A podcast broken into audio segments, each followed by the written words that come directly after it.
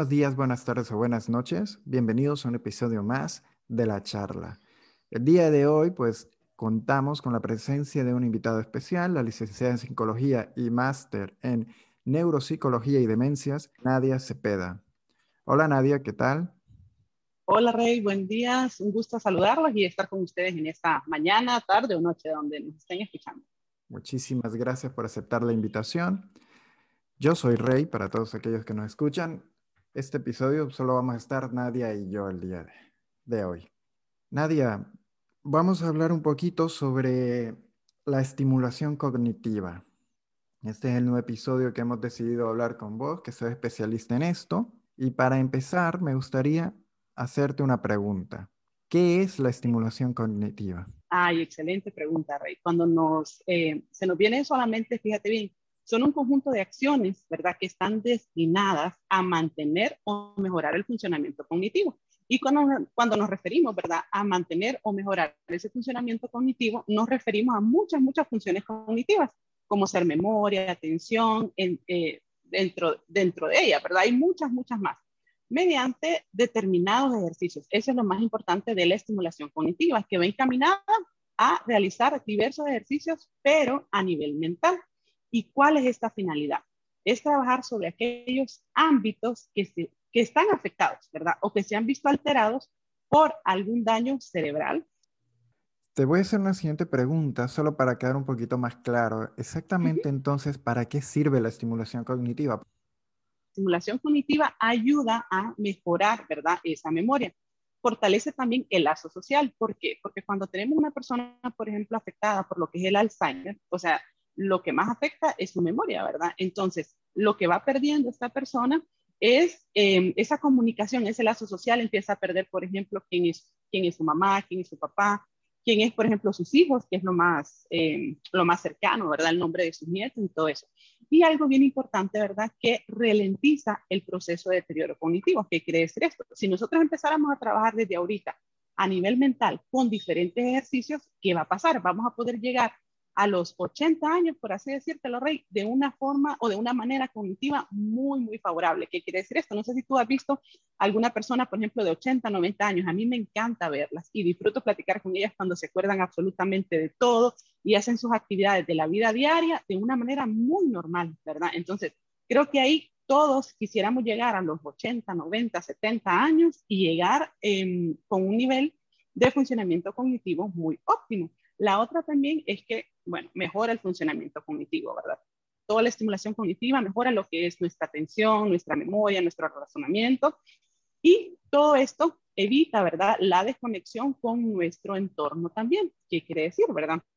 Sé en dónde estoy, sé eh, cómo me llamo, sé que tengo cinco hijos, todo esto, ¿verdad? Y algo bien importante, Rey, de la estimulación cognitiva es que aumenta el número de conexiones neuronales. Y eso es lo que me encanta de esta área y trabajar en esta área, porque, ¿qué quiere decir eso? Nosotros miramos un paciente, por ejemplo, al principio que muestra deterioro cognitivo en muchas funciones. Y al pasar del tiempo, yo les doy un periodo más o menos de tres meses para que esas neuronas establezcan esa conexión neuronal.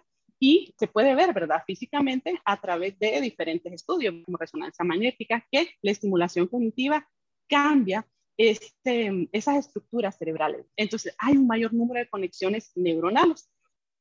Y algo bien importante es que mejora la calidad de vida. ¿Por qué? Porque la persona no se siente una carga para sus familiares. Ese cerebro cambia a nivel estructural.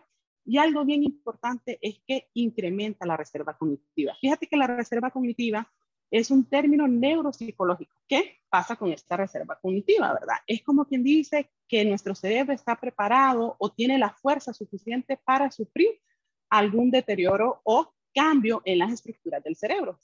Bueno, vamos avanzando y te voy a hacer otra pregunta.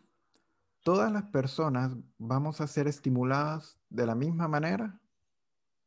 Esa es una pregunta muy interesante y no, no todas las personas son estimuladas de la misma manera. Por ejemplo, yo he tenido, bueno, gracias a Dios he tenido, he trabajado con todo tipo de pacientes. He trabajado con niños, he trabajado con eh, personas, ¿verdad?, que han quedado con sus funciones cognitivas muy bajas por exceso de, de, alcohol o drogas, ¿verdad? Entonces, ¿qué pasa? No podemos estimular a todas las personas de la misma manera y esto es bien importante. va a depender del grado de afectación de la persona. Por ejemplo, un niño eh, con autismo no lo vamos a tratar de la misma manera, por ejemplo, un niño con déficit de atención. ¿Por qué?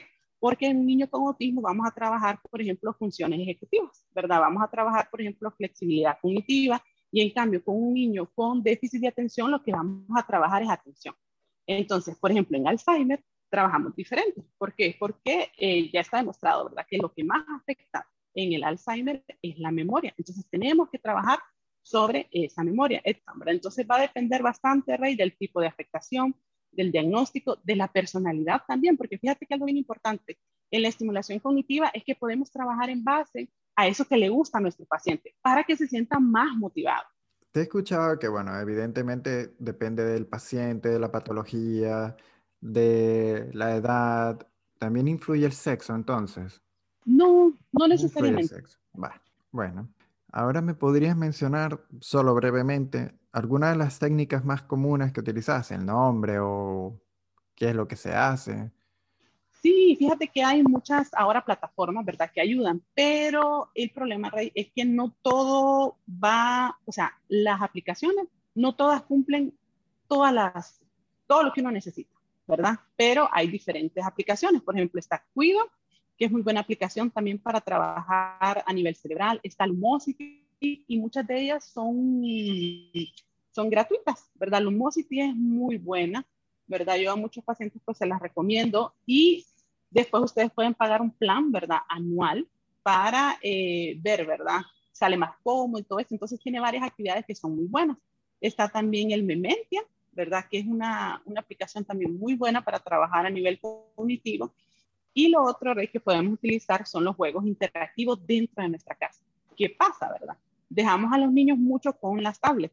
Y claro, las tablets son muy buenas, pero he tenido, por ejemplo, pacientes con autismo que eh, les cuesta, o sea, el niño autista es diferente y carece, ¿verdad?, de esa flexibilidad cognitiva. Entonces, si una vez lo dejan con tablet, el niño solo va a querer estar con tablet. Entonces, tenemos que cambiar, ¿verdad? Y utilizar lápiz y papel con los niños a nivel cognitivo, Rey, es increíble cómo trabajamos em, cuando utilizamos ese lápiz. O sea, ya se nos olvidaron muchas cosas. He tenido pacientes que dicen, se me olvidó cómo escribir. Entonces, tenemos que agarrar ese lápiz y ese papel, ¿verdad? A nivel cognitivo trabajamos memoria y trabajamos coordinación ojo-humano. Entonces, tenemos con los niños, por ejemplo, ese problema. Que creen que cuando miran una hoja de papel, solo con darle clic, entonces ya se va a pintar. Entonces, nos cuesta un poquito. Entonces, es importante, ¿verdad? Que estos juegos interactivos los hagamos de manera, eh, por así decirlo, diaria, ¿verdad? En la casa, jugar a la pelota, porque ahí trabajamos atención, jugar, por ejemplo, rompecabezas, juegos de memoria, ¿verdad? Que son esas cartitas que le da vuelta y el niño tiene que ah, eh, recordar, ¿verdad? Dónde estaba el par. Entonces son juegos que nosotros podemos hacer. Incluso el karaoke es buenísimo, Rey, a nivel cognitivo, ¿verdad? Trabajamos lo que es lenguaje, trabajamos eh, lo que es memoria auditiva, entonces, hay muchísimas, muchísimas maneras, ¿verdad?, en las que podemos potenciar nuestras funciones cognitivas. Excelente. Bueno, te agradezco muchísimo tu tiempo. Gracias por compartir con nosotros, por exponer este tema que es súper interesante. Y antes de terminar, pues te invito a que hagas una conclusión de, que, de lo que es la estimulación cognitiva.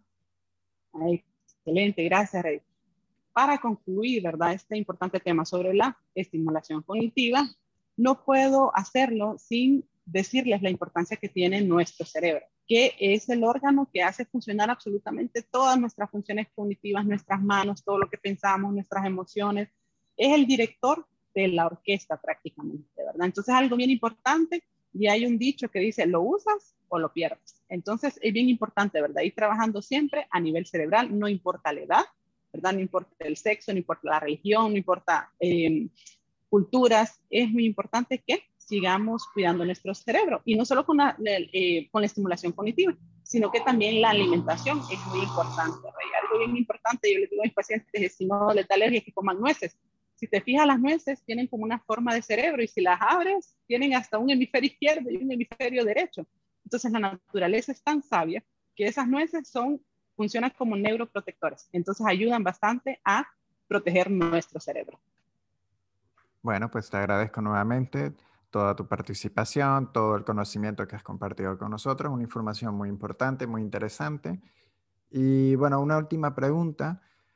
es dónde podría encontrarte la gente. ¿Tenés alguna clínica o en este tiempo de pandemia, Rey, estoy trabajando mediante telerehabilitación. Entonces yo trabajo con mis pacientes y bueno, eh, tiene muchas ventajas, ¿verdad? Una, lo de la pandemia, dos, que se ahorran tráfico y todo eso. Entonces estoy trabajando así con mis pacientes y lo hemos hecho muy bien. Ya tengo un año trabajando así y me ha funcionado de maravilla, ¿verdad?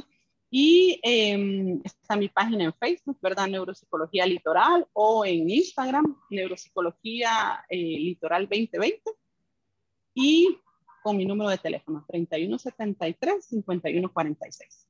Muy bien, pues entonces en la, en la, descripción de cuando compartamos este episodio vamos a escribir tanto las páginas de Facebook, Instagram y tu número de teléfono. Muchísimas gracias por la invitación y poder haber compartido, ¿verdad?, este tiempo con ustedes. Fue un gusto. Un gusto para nosotros. Esperamos que les haya parecido interesante también a ustedes que nos están escuchando. Si llegaron a este punto del episodio, pues muchísimas gracias y bueno, hasta un nuevo episodio. Adiós.